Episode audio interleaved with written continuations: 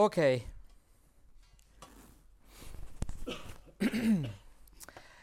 Je vous invite à ouvrir la Bible encore une fois dans la première épître de Pierre, chapitre 2. La première épître de Pierre, chapitre 2, alors qu'on arrive à la fin de ce douzième chapitre. Ça a pris un peu de temps, mais on arrive déjà à la fin du chapitre numéro 2. Comme vous le savez, l'apôtre Pierre est en train d'écrire cet épître aux exilés qui se trouvent dans la Turquie d'aujourd'hui, les frères et les sœurs qui avaient fui Rome et des autres villes en raison de la persécution qui avait commencé déjà et qui augmentait euh, d'une façon violente pour tous ceux qui professaient Christ en tant que leur sauveur. Pierre, dans ses lettres, il vient avec un cœur humble, il écrit avec un cœur pastoral. Il ne vient pas avec un bras fort et, en tant qu'un apôtre, en tant qu'un théologien, juste pour commander à l'Église qu'elle doit être forte. Non, elle vient avec un cœur compatissant. Ce n'est pas parce que Paul écrit que toutes choses concourent au bien de ceux qui aiment Dieu que Pierre vient juste pour imposer des demandes et pour dire à l'Église, vous voyez, ça va être bien, il faut être juste des bons chrétiens. Non, Pierre est compatissant et se rapproche à l'Église en reconnaissant qu'ils sont en train de souffrir, qu'ils sont des victimes d'une souffrance injuste. Et Pierre lui-même, il a déjà souffert, il va continuer à souffrir jusqu'à la fin de sa vie où il sera crucifié à l'envers. Il souffrira. Et Pierre va dire euh, que c'est pour là même, c'est pour ça qu'on été sauvés. Il dit que même la souffrance fait partie de notre salut car notre allégeance au Seigneur Jésus-Christ fait automatiquement de nous des ennemis de César. Notre allégeance au Dieu fait de nous des ennemis de Satan. C'est logique. Lorsque nous devenons des chrétiens, nous ne nous inscrivons pas pour avoir une meilleure vie aujourd'hui, c'est pour avoir une meilleure vie demain, éternelle. En fait, Pierre est conscient qu'il est en souffrance dans la vie. Il écrit à ses exilés qui sont en train de souffrir gravement, grandement. Mais il dit qu'il y a une certaine gloire dans la souffrance. Pas aujourd'hui. Aujourd'hui, on ne voit pas cette gloire, mais, mais il y a un héritage incorruptible, quelque chose que nous attend. Et cette souffrance d'aujourd'hui, si on souffre pour le Seigneur Jésus-Christ d'une façon injuste, euh, la souffrance fait que valider notre foi et nous montre que nous sommes vraiment des chrétiens et nous allons avoir une grande capacité future pour pouvoir glorifier Dieu aussi. Ainsi, la persécution et la souffrance pour être un disciple de Christ est normal et attendu et, quelque chose de normal et va augmenter au fur et à mesure aujourd'hui qu'on voit que nos jours deviennent de plus en plus sombres, de plus en plus mauvais.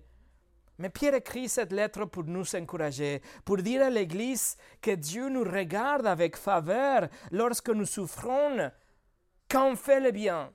Si nous souffrons d'une façon injuste, nous sommes en train de confirmer que nous n'appartenons pas à ce monde, que notre nature était changée vraiment, que nous sommes des lumières qui exposent la ténèbre, les ténèbres de ce monde et que nous faisons partie vraiment de la épouse de son Fils, de Seigneur Jésus-Christ. Non seulement la souffrance injuste est considérée avec faveur et bienveillance par Dieu, mais Jésus-Christ nous donne un exemple d'une souffrance injuste. Et il nous donne cet exemple pas pour la regarder, l'admirer, mais il nous donne cet exemple pour la suivre, pour suivre ses empreintes d'endurance. Le Seigneur Jésus-Christ qui est le serviteur souffrant.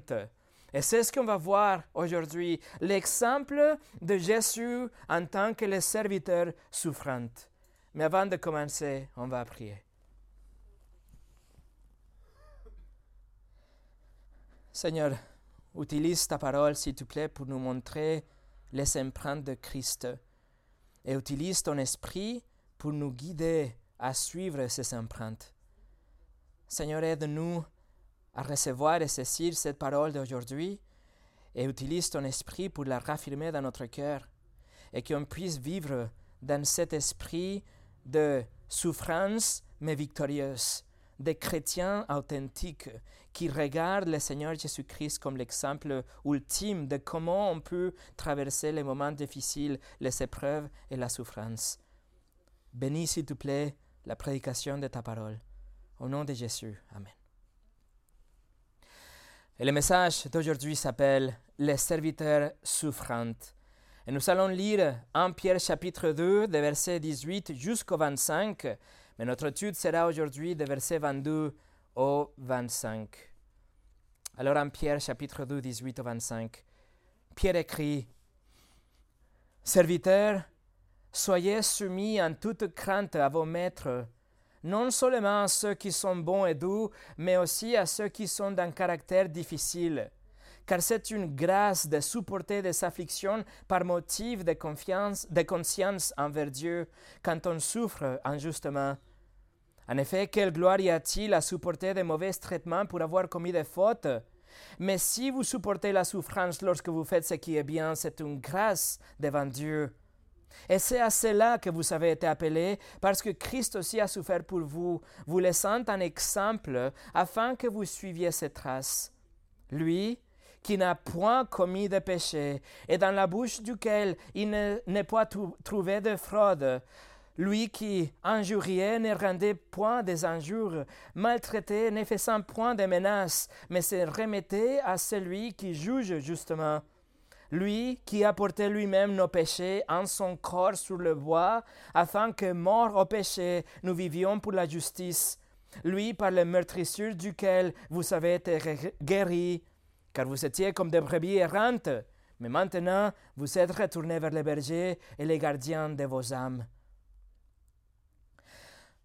Je voudrais que nous examinions ces textes sous cinq facettes.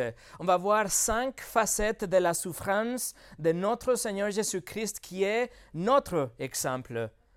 Nous allons voir la souffrance sans péché, la souffrance silencieuse, la souffrance confiante, la souffrance substitutive et la souffrance réconciliatrice. Alors on commence avec la souffrance sans péché. Pierre écrit dans le verset 21 qu'on a vu la semaine passée que il a donné un exemple, Jésus nous donne un exemple afin que nous marchions sur ses empreintes lorsque nous souffrons. Et le premier aspect à suivre, la première chose qu'on a ici pour suivre, c'est que Jésus-Christ a souffert infiniment plus qu'aucun autre humain sur la terre, mais il n'a jamais péché dans la parole, dans les pensées ou dans les actions. Regardez le verset 22. Pierre écrit, lui, Jésus, qui n'a point commis de péché et dans la bouche duquel il n'est point trouvé de fraude. Pierre écrit ici une chaîne de mots d'une façon très courageuse. Cet ensemble de mots qu'il écrit ici ne, sont, ne peut pas être assemblé et être vrai si on parle d'une autre personne dans la planète. ces mots ne peuvent pas être vrais jamais de jamais pour aucun être humain excepte dans le Seigneur Jésus-Christ. Jésus n'a point commis de péché. Pierre a passé trois années de sa vie avec Jésus-Christ. Non seulement il était un des douze choisis disciples de Jésus, mais il était le leader de la bande. Et en plus, il faisait partie d'un des trois qui faisait un cercle intime autour de Jésus. Pierre a vu Jésus en public et en privé, il a entendu Jésus en public et en privé. Pierre été avec lui de jour comme de nuit, dans les bons moments, dans les moments difficiles. Et si il, il était certain d'une seule chose, c'était que Jésus était comme aucun autre homme sur la terre. Jésus n'avait jamais violé les commandements de Dieu. Au contraire, il a toujours activement fait tout ce qu'il fallait pour accomplir et remplir les exigences de la loi de Dieu. Donc, Pierre conclut, Jésus n'a jamais péché.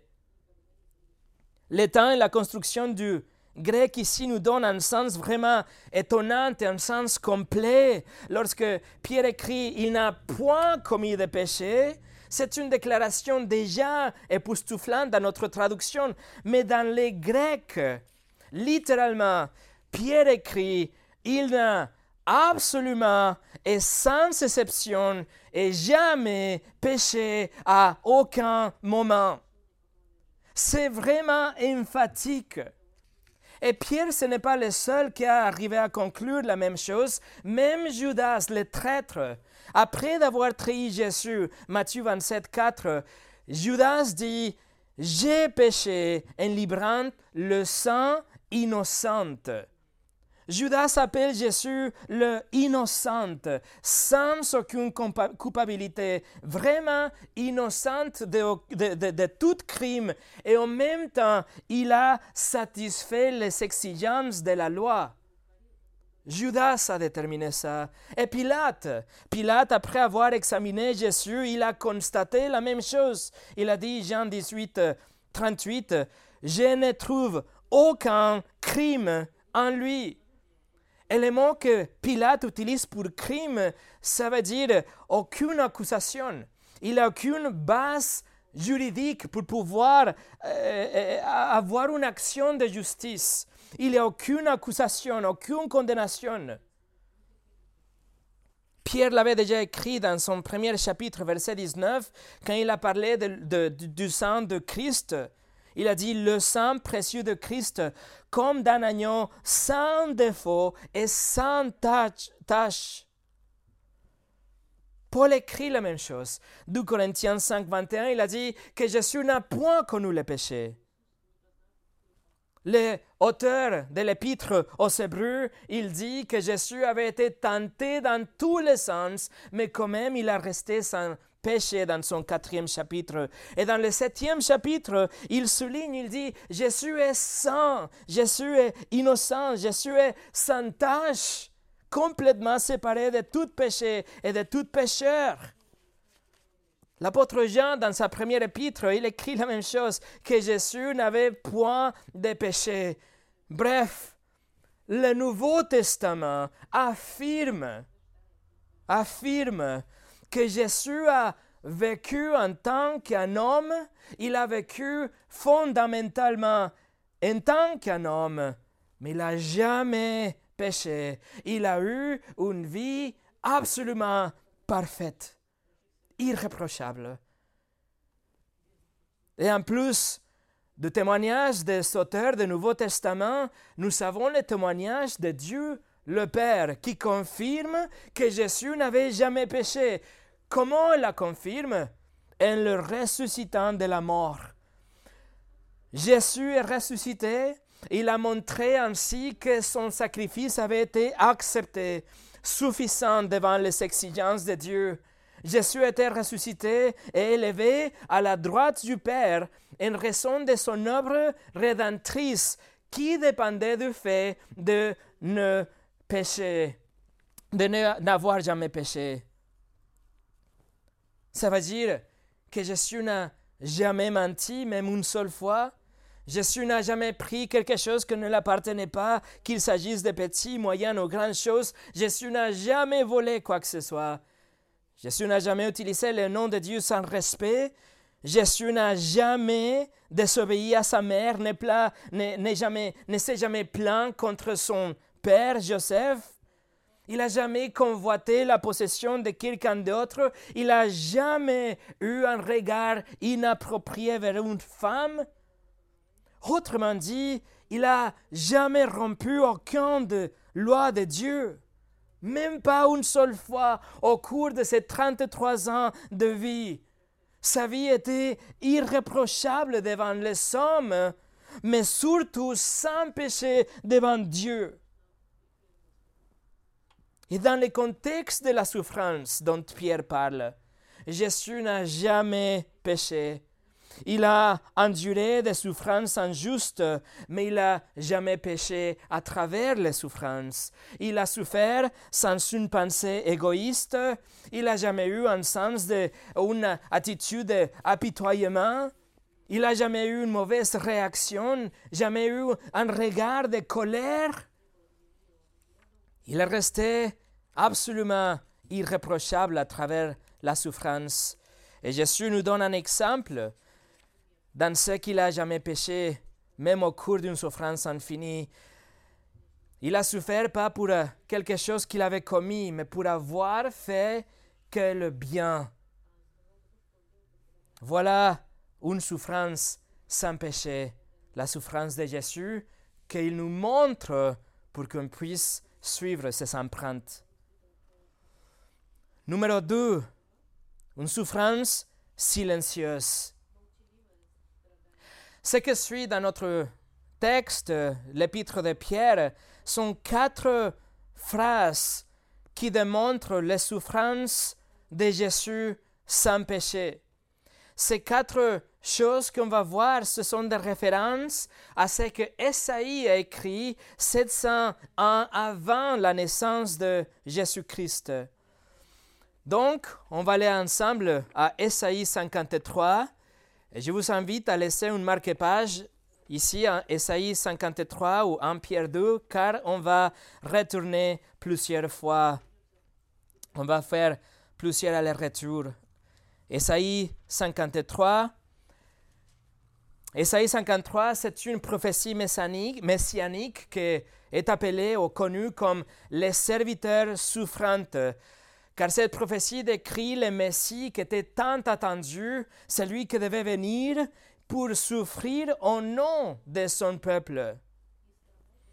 Alors regardez Esaïe 53, verset 9.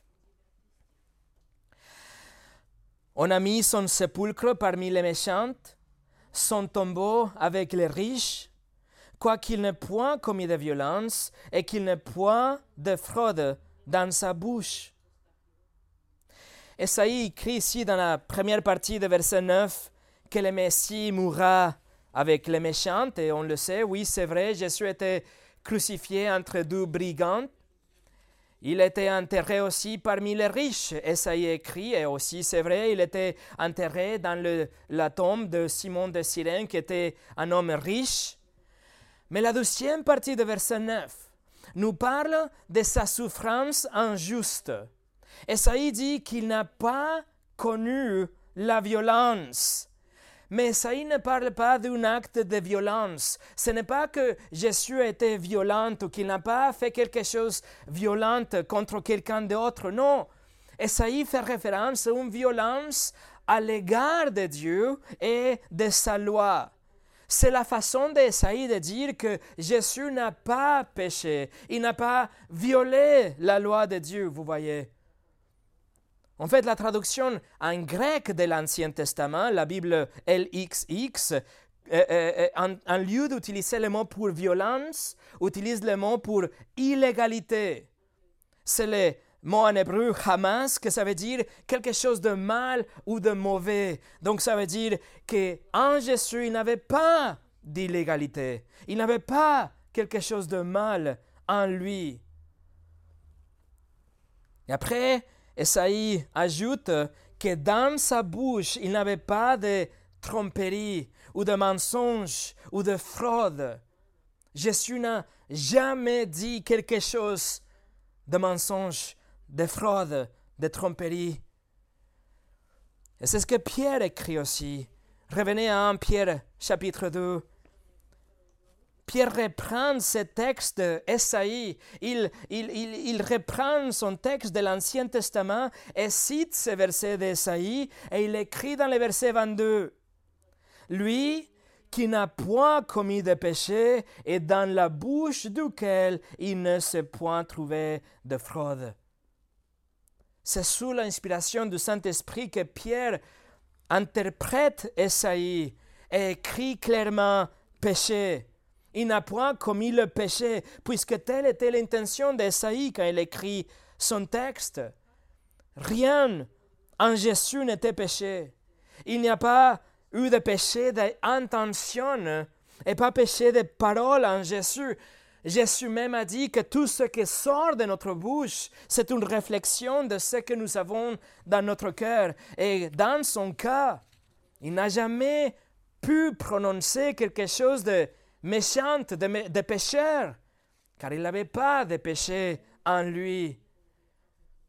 Et Pierre utilise ici les mots que littéralement ça veut dire une trahison, une tromperie ou une déloyauté. C'est le mot qu'il a utilisé déjà dans le chapitre 2, verset 1 pour dire que l'Église doit se débarrasser de toute tromperie, de toute déloyauté, de toute trahison. Et c'est intéressant aussi que dans le grec, cette phrase est vraiment une note culminante parce que nous donne le sens qu'après un, un examen très minutieux, Pierre a vraiment étudié minutieusement la vie de Jésus, les paroles de Jésus. Et après cette, cette, étude minutieuse, il arrive à la conclusion, il n'avait pas de ruse, de tromperie, de malice. Rien de ça a été trouvé dans sa bouche. Jésus était exempt de tout type de mal, d'intention et dans les paroles aussi. C'est ce que Pierre continue à expliquer dans la, le verset 23. Regardez la première partie, verset 23. Lui, c'est-à-dire Jésus qui injuriait, ne rendait point des injures, maltraitait, ne faisait point de menaces. Et le mot utilisé ici pour injurier, c'est un mot qui est utilisé qu'ici dans le Nouveau Testament et a un sens d'être abusé verbalement. C'est vraiment des paroles et des expressions et des discours qui sont faits pour blesser la personne. Jésus était injurié de manière intense et implacable, notamment lors de son jugement et sa crucifixion, constamment provoqué pour répondre, provoqué pour riposter, pour qu'il dise quelque chose, qu'il se défende. Mais comment a-t-il réagi? Revenez à Esaïe 53. Vous avez déjà une marque-page. Esaïe 53. Regardez le verset 7. Il était maltraité et opprimé, et il n'a point ouvert la bouche, semblable à un agneau qu'on mène à la boucherie, à une brebis muette devant ceux qui l'attendent. Il n'a point ouvert la bouche. Pierre reprend ce texte et souligne l'aspect verbal dans la souffrance de Jésus et la vie sans péché de Jésus. Et pourquoi Pierre fait ceci? Parce que ses lecteurs, l'Église de Pierre, sont constamment confrontés à des discours offensifs, à des discours qui provoquent l'Église à répondre. Vous vous souvenez, l'Église était considérée comme des ignorantes, comme des citoyens de douzième classe, comme des fermés de l'esprit, des rebelles, des dissidents, des fanatiques, des fous, etc. Ils sont traités injustement, mais ils sont aussi maltraités par des mots blessants. Et il est très tentant, vous le savez, c'est très tentant de répondre lorsque nous sommes offensés. Lorsque quelqu'un dit quelque chose contre nous, on doit répondre. Parfois, on le sent dans notre cœur. Et si on le fait, on va déformer la vérité, ou on va parler mal des autres. Nous allons parler de manière abusive, ou égoïste, ou blessante, ou menaçante, etc. Mais Jésus était victime de calomnies et d'insultes, de mauvais traitements de la part de Sanhédrin, le leader religieux. Il était ridiculisé aussi par les gardes romains, il était moqué par la foule, par les deux brigands à ses côtés. L'attaque verbale sur Jésus était acharnée et violente. Ils ont essayé de le faire craquer, qu'il réponde.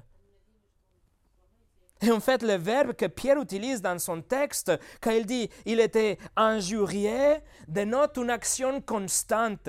Ce n'est pas juste une fois, mais c'était un constant abus verbal, une violence verbale très dure, une souffrance qu'on reçoit, une souffrance intense qui peut être parfois plus intense, plus violente que la violence physique.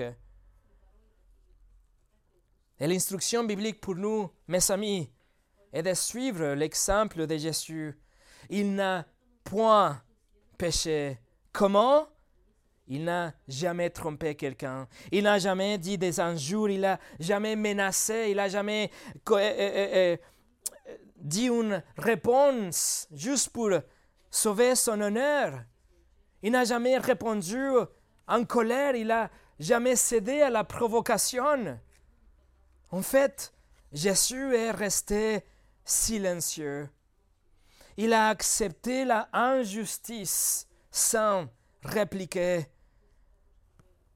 Et même, il a choisi d'accepter les injures et de prier pour les malfaiteurs et demander au Père qu'il soit pardonné. C'est ça l'exemple qu'on reçoit de notre Seigneur. Voilà la souffrance silencieuse de Christ qui est notre exemple. Numéro 3, la souffrance confiante. Les empreintes de Jésus nous amènent à travers la souffrance injuste et de vivre ou traverser la souffrance sans le péché. Mais aussi nous amènent à quelque chose que Jésus a dit.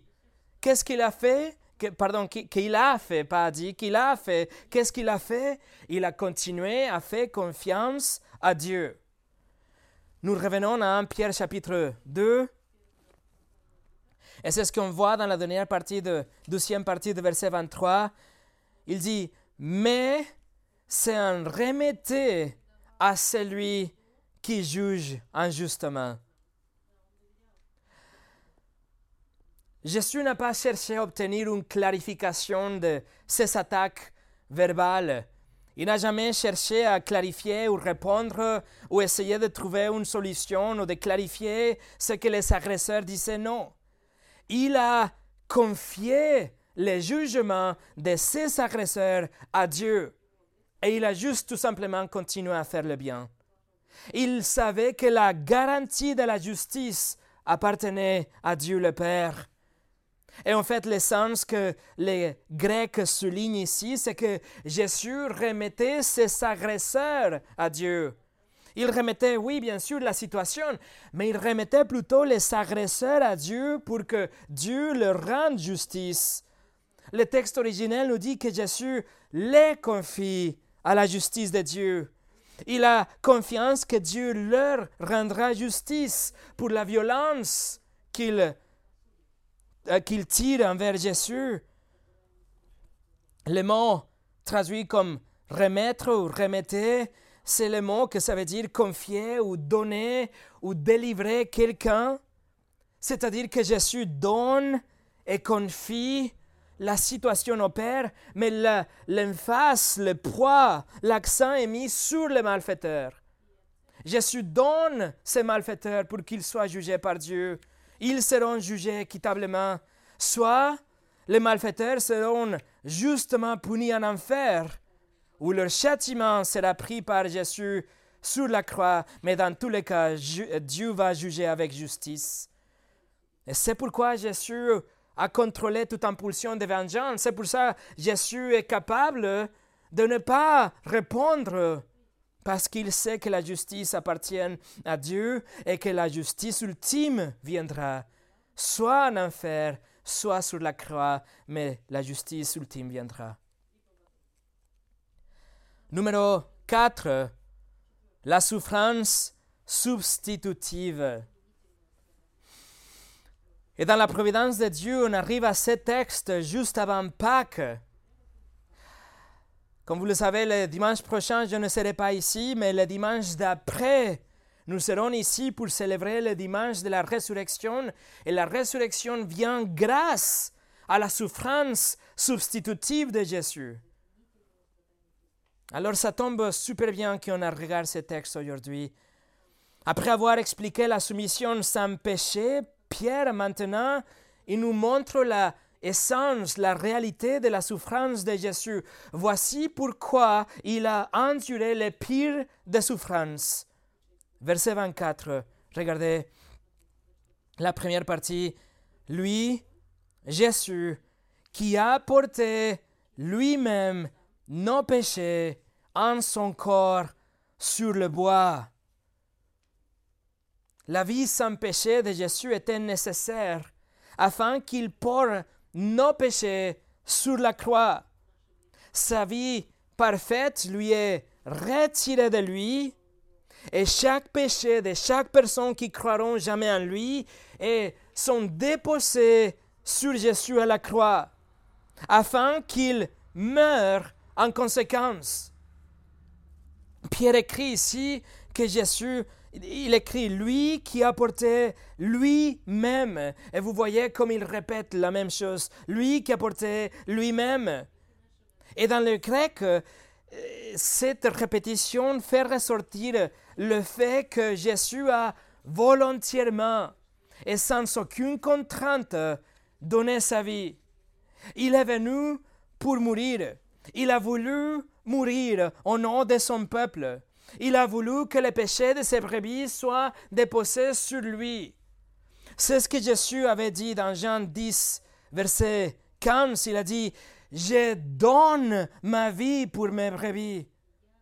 Verset 18, il a dit, Personne ne me la ôte, mais je la donne de moi-même. J'ai le pouvoir de la donner. Mes amis, ne soyez pas trompés en pensant que Jésus est mort parce que ses ennemis étaient plus forts que lui, que ses ennemis l'ont vaincu et l'ont laissé sans, sans issue. Pas du tout. Jésus a donné sa vie parce que c'était le seul moyen de sauver son peuple. Vivre une vie parfaite, puis l'offrir à Dieu en faveur de chaque personne au cours de l'histoire qui se repentirait et placerait la confiance, leur confiance en Jésus seul. C'était le seul moyen et Jésus a volontairement fait ça. Pierre écrit qu'il a porté nos péchés. Et littéralement, le verbe, ça veut dire ça, prendre quelque chose, ou transporter, ou supporter quelque chose. Et l'image, c'est le Seigneur Jésus-Christ qui a, porté et transporté le poids massif de nos péchés. Les péchés passés et présents et futurs de tous les chrétiens nés de nouveau ont été placés sur Jésus. Il a porté tout ça. Et c'est pour ça que vous pouvez aller au paradis aujourd'hui. Pas parce que vous êtes une bonne personne ou parce que vous le méritiez, parce que vous n'êtes pas une bonne personne et vous ne le méritez pas. Vous avez une nature pécheresse et votre cœur est penché vers le mal. Vous avez menti plus de fois que vous pouvez le compter. Vous savez voler, haïr, blasphémer, convoiter, regarder avec l'envie charnelle, etc. Mais tous ces péchés, d'un mensonge irréfléchi, jusqu'à la pire chose que vous avez déjà fait ou vous ferez dans votre vie. Tout ça a été enlevé de vous et porté par Jésus, placé sur Jésus et porté par lui alors qu'il était crucifié et suspendu à la croix. Tous vos péchés pris par Christ, qui a vécu une vie parfaite et implacable, impeccable, et il vous donne cette vie, il vous crédite cette vie parfaite en échange de votre vie pécheresse. Vous voyez, la souffrance de Christ n'était pas limitée à la violence verbale. Mais ici, nous voyons l'aspect spirituel. Ici, la question, c'est la souffrance spirituelle. Il a porté vos péchés d'une façon invisible, mais réelle. Il a porté vos péchés d'une manière spirituelle, mais concrète. Et c'est ce qu'il a écrit, Esaïe, On va aller ensemble, Esaïe 53. Esaïe 53, et regardez les versets 4, 4 et 5. Esaïe écrit, Ce sont nos souffrances qu'il a portées, c'est de nos douleurs qu'il s'est chargé, et nous l'avons considéré comme puni, frappé de Dieu et humilié. Mais il était blessé pour nos péchés, brisé pour nos iniquités. Le châtiment qui nous donne la paix est tombé sur lui, et c'est par ses meurtrissures que nous sommes guéris. Verset 11. À cause du travail de son âme, il rassasiera ses regards. Par sa connaissance, mon serviteur juste justifiera beaucoup d'hommes, et il se chargera de leur iniquité. Mes amis, c'est ça l'essence de l'évangile. Le moment où votre cœur s'arrête et vous vous réveillez au paradis sera grâce au serviteur souffrant de Dieu, le Seigneur Jésus-Christ, qui était transpercé pour vos péchés. Il était écrasé pour vos iniquités. La justice de Dieu était satisfaite parce que Jésus vous a justifié, car il a porté vos péchés à la croix. Et non seulement votre péché a été placé sur lui, mais la colère infinie de Dieu qui se déverse en enfer pour toute l'éternité a été comprimée et placée dans la personne de Jésus pendant qu'il était cloué à la croix, jusqu'à ce que la colère de Dieu soit complètement épuisée. Revenez à un Pierre et regardez comment Pierre souligne, il spécifie, il est vraiment précis que la rédemption de Jésus est réservée à un groupe déterminé et complètement efficace, mais uniquement pour ce groupe de personnes. Verset 24. Jésus a porté lui-même nos péchés en son corps sur le bois. Alors, qui est nos péchés Qui est nous avec Pierre qui écrit ici? Qui font partie de cette noyau de personnes? Il a précisé déjà dès le premier verset de son épître, il a dit les exilés qui sont les élus de Dieu, les élus de Dieu. Oui, monsieur, oui, mes amis, nous avons déjà étudié ça à plusieurs reprises. De la masse des individus de, de, toute la planète, parmi les milliards de personnes qui ont parcouru cette planète, et parmi les 8 milliards de personnes qui respirent aujourd'hui, Dieu a choisi ceux qui auraient leurs péchés pardonnés et portés par Jésus sur la croix. Jésus a souffert pour son peuple. Jésus nous donne sa vie et il, a pris notre mort. Mais ce n'est pas tout. Il nous donne aussi la force pour lutter contre le pouvoir du péché aujourd'hui. Regardez la deuxième partie du verset 24. Il dit afin que, mort au péché, nous vivions pour la justice. Dès que nous nous repentons et nous plaçons notre confiance en Jésus, nous recevons le Saint-Esprit qui transforme notre vie de péché et notre nature pécheresse à une nouvelle vie, une nouvelle nature, un nouveau cœur qui veut servir Dieu.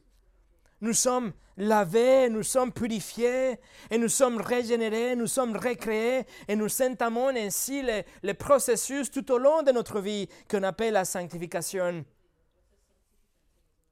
Et alors, dans cette nouvelle création, dans cette nouvelle nature, Pierre écrit que nous sommes morts au péché. Mais Pierre écrit, utilise ici un mot que ce n'est pas le mot courant pour, pour mort. Il, ce, mot qu'il utilise ici apparaît qu'ici dans le Nouveau Testament et ça veut dire plutôt c'est éloigner ou quitter. Ça veut dire aussi cesser d'exister, bien sûr.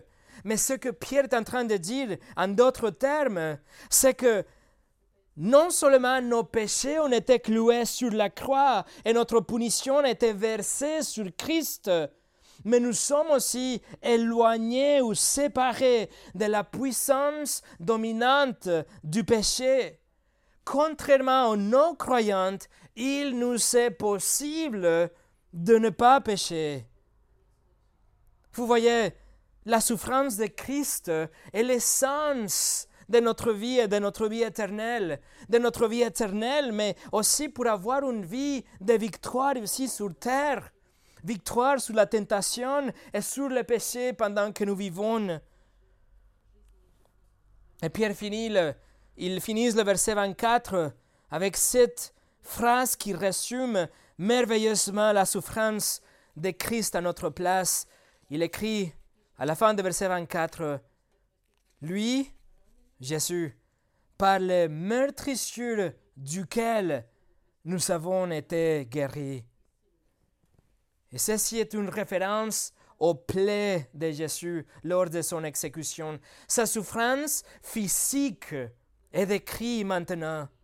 En plus de sa souffrance verbale, en plus de sa souffrance spirituelle, nous voyons la souffrance physique de Jésus. Alors revenez à Esaïe 53. Esaïe 53, maintenant on va voir le verset 5. Esaïe 53, verset 5. Mais il a été blessé pour nos péchés, brisé pour nos iniquités. Le châtiment qui nous donne la paix est tombé sur lui, et c'est par ces meurtrissures que nous sommes guéris. Qu'y a-t-il de plus ironique que cela? Par ces meurtrissures, par ces blessures, par son châtiment, nous sommes guéris. Et bien sûr, il ne s'agit pas d'une guérison physique ici, mais de la guérison du péché, la malédiction du péché, la maladie du péché. C'est vrai que Dieu peut guérir aujourd'hui, nous sommes commandés à prier pour les malades, nous sommes instruits à prier et croire que Dieu est plus que capable pour guérir les malades aujourd'hui, oui. Mais 1 Pierre 24 et Esaïe 53, 5 ne sont pas des promesses pour une vie de santé permanente pour les chrétiens. Pierre vient en fait de préciser dans le même verset que la, la rédemption nous guérit du péché, la maladie du péché, mais pas la maladie physique pendant notre vie. Et voilà, mes amis, la, la vérité chargée, théologiquement chargée de ce verset 24 que Pierre écrit pour nous montrer l'importance cosmique du serviteur souffrant. Sans la souffrance de Jésus, il n'aurait aucun espoir pour vous et moi aujourd'hui. Léon Morris, un théologien du Nouveau Testament australien, il écrit ça. Si Christ n'est pas mon substitut, j'occupe toujours la place d'un pécheur condamné. Si mes péchés et ma culpabilité ne lui ont pas été transférés, s'il ne les a pas pris sur lui, alors il reste certainement avec moi.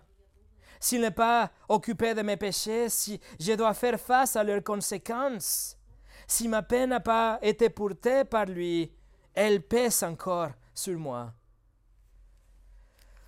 Voilà la souffrance substitutive. Et numéro 5, la souffrance réconciliatrice. Et nous revenons à 1 Pierre chapitre 2. 1 Pierre chapitre 2, et regardez le verset 25. Car vous étiez comme des brebis errantes, mais maintenant vous êtes retournés vers le berger et les gardiens de vos âmes.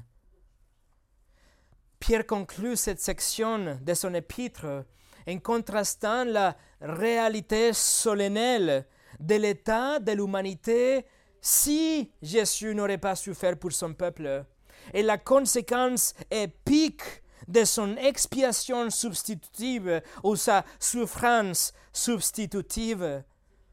Le verset 25 nous dit ça, nous dit que nous étions comme de brebis errantes. Alors imaginez un groupe de brebis errantes dans le pâturage. Ils sont juste là sans aucun guide. Il n'y a pas de protection, il n'y a pas de direction. Ils sont là tout seuls, pas de but, pas de leader, pas de limite, pas de contrôle. Tout semble être aléatoire dans leur vie, sans attente. Il c'est juste le cycle sans espoir de la vie, jusqu'à ce que la mort naturelle ou violente leur arrache la vie.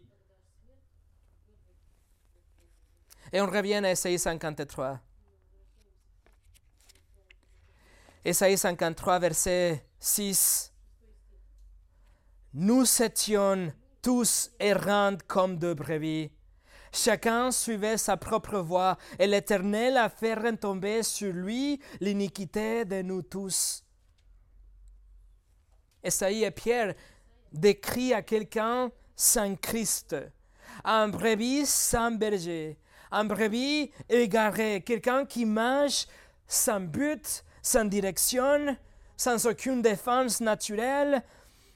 C'est, une, une brebis toute sale, une brebis qui tombe, qui tourne en ronde, exposée à mille dangers de l'extérieur, mais aussi exposée à la stupidité propre de brebis lui-même.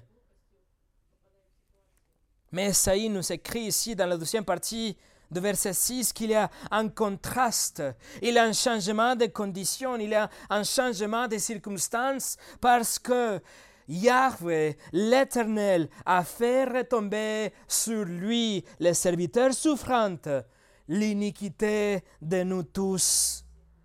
Et si nos péchés ont été enlevés de nous, et si nos iniquités sont enlevées et placées ou faites retomber sur lui, alors qu'est-ce qui se passe avec nous? Et Pierre nous donne la réponse. On revient à 1 Pierre chapitre 2 et regardez le verset 25. Vous étiez comme de brebis errantes, mais maintenant vous êtes retournés vers le berger et les gardiens de vos âmes. Ce verset implique que c'était impossible. Le brebis n'était capable de revenir à son berger. Le brebis était sale et rebelle. Et la Bible nous dit que nous étions dans une inimité avec Dieu. Mais étant donné que Christ a pris notre péché, nous étions dans une inimité avec Dieu parce que notre péché nous séparait de lui. Mais si ce péché que nous séparait a été pris par Christ, alors nous sommes libres de tout péché.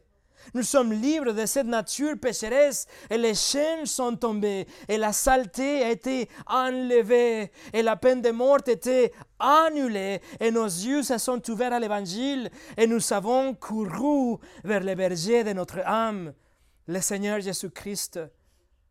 Autrement dit, nous avons été réconciliés avec Dieu. Nous étions des ennemis, mais maintenant nous sommes réconciliés avec lui et vous revenez auprès de votre berger et votre relation est restaurée et la justice est satisfaite et maintenant vous êtes protégé, vous êtes guidé et vous avez un but dans la vie et vous êtes pris en charge par Dieu et vous êtes guéri et il vous porte entre ses bras et il vous lave et il vous aime. Et il vous aime jusqu'à un degré extrême au point que le berger a donné sa vie pour vous. Pierre utilise le mot traduit comme vous êtes retourné, mais le grec contient l'idée de la repentance. C'est un détour, c'est un changement de direction radicale. Vous vous Repentez de vos péchés, vous vous détournez de vos péchés, de toutes ces choses que vous aimiez, tout en, sachant que c'était mauvais, que c'était des péchés. Et vous faites un virage de 180 degrés du péché vers Christ. Et vous étiez égaré, mais tout de suite et tout d'un coup, vous entendez la voix de ce berger et vous courez vers lui en laissant les péchés derrière. Voilà la repentance, voilà la réconciliation grâce à la souffrance de Jésus. Et pour finir, nous revenons à 1 Pierre chapitre 2. Mes amis, c'est pour ça qu'on prêche l'évangile. C'est pour ça que nous partageons l'évangile dans les rues. C'est pour ça que nous donnons des traités. C'est pour ça qu'on sort le vendredi, qu'on fait des vidéos. C'est pour ça que vous entendez l'évangile ici dimanche après dimanche. Parce que pour que tous ceux que Dieu a choisis déjà, ils lèvent les oreilles lorsqu'ils entendent la voix de Jésus-Christ à travers nous qu'ils comprennent les dangers imminents du jugement et l'offre incroyable de la grâce de Dieu dans la mort et la résurrection de Jésus. Pierre souligne ici qu'il prend soin de nous. Le Seigneur porte ses brebis en tant que le gardien de nos âmes. Mais quelle phrase tellement belle! La fin de verset 25, Jésus est le gardien de votre âme. Ce que ça veut dire, que même si l'Église était en train de souffrir dans les jours de Pierre, le Seigneur Jésus, en tant que le berger, il veille sur ce brebis. En tant que le gardien de tous les âmes, il prend soin de ces brebis et il s'assure que vous serez sauvés, que vous allez continuer dans la foi et il vous garde jusqu'à l'éternité. Voilà ce que le Seigneur Jésus a accompli pour ses brebis. Il nous donne pas seulement l'exemple de comment vivre, comment traverser la souffrance sans péché, mais à travers la souffrance, il est devenu notre substitut et notre berger. Pas étonnant que Pierre L'apôtre qui a contesté énergiquement la prédiction de la mort de Jésus, il écrit maintenant et il prêche désormais en tant que la pièce centrale de l'évangile, la souffrance de Jésus. Pierre était convaincu, Pierre a compris. La première fois qu'il a entendu parler de la croix, il a réprimandé Jésus. La deuxième fois qu'il a entendu parler de la crucifixion, il s'est caché de Jésus. Mais maintenant, il comprend que la croix est le seul instrument qui peut guérir nos, âmes et nous réconcilier avec Dieu. Le serviteur souffrant nous donne un exemple de comment vivre à travers la souffrance, mais il nous montre aussi que la souffrance a un but, un but glorieux. Alors mes amis, marchons sous les empreintes de notre Seigneur Jésus-Christ, les bons bergers et les serviteurs souffrants. Il va nous conduire à travers les sentiers qu'il a soigneusement déjà ouverts devant nous. Alors faisons-lui confiance que quoi qu'il arrive aujourd'hui, notre destination est la gloire demain. Prions.